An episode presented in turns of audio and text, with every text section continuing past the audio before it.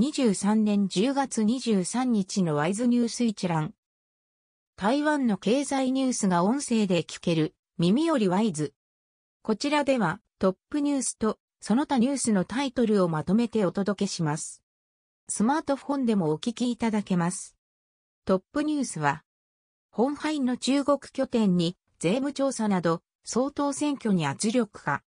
中国共産党の機関紙、人民日報参加のタブロイド紙、環球時報は22日、中国の税務当局が本廃精密工業の関東省と江蘇省の拠点に税務調査を実施し、自然資源部が河南省と湖北省の拠点に用地の調査を実施したと報じた。本廃の創業者の各体名詞も出馬を表明している2024年1月投開票の総統選挙が近づく中、経済的な圧力と見られている。本廃は同日、世界各地の拠点は法令遵守が基本原則で当局の調査に協力すると表明した。23日付交渉時報などが報じた。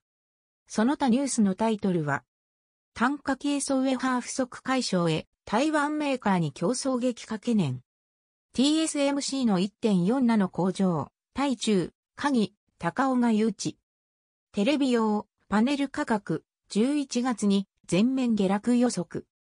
中高鋼鉄、11月価格据え置き。ウォルシンディワト、NKT 神戸、高尾港にケーブル工場建設。東南アジアからの旅行者増加、観光ガイド不足に。アパレルのビームス、新興三越ダイヤモンドタワーズ店に出店。航空券のオンラインフェア、全線15%引きなど。僕法企業、保管違反で違約金1億元。エバーグリーンマリンとコペンハーゲインフラストラクチャーパートナーズ、低炭素の船舶燃料で提携。9月輸出受注16%減少。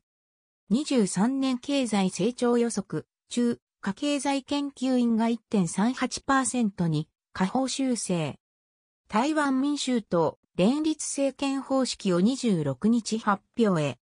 APEC 特使に、超中防止、6年連続7度目。日本台湾交流協会台米事務所、泉博康、代表が退任へ。中国による台湾周辺での演習、規模が拡大米国防総省。台湾侵攻しても勝てない中国軍内部に会議論化。中国軍機10機確認、1機が防空識別圏に侵入。イスラエル在留者退避専用機、乗客14人ローマ到着。軍が死者した砲弾の破片、クジラウォッチング船を直撃化。タイプラ本社移転、内国でバス待ち大行列。以上ニュース全文は会員入会後にお聞きいただけます。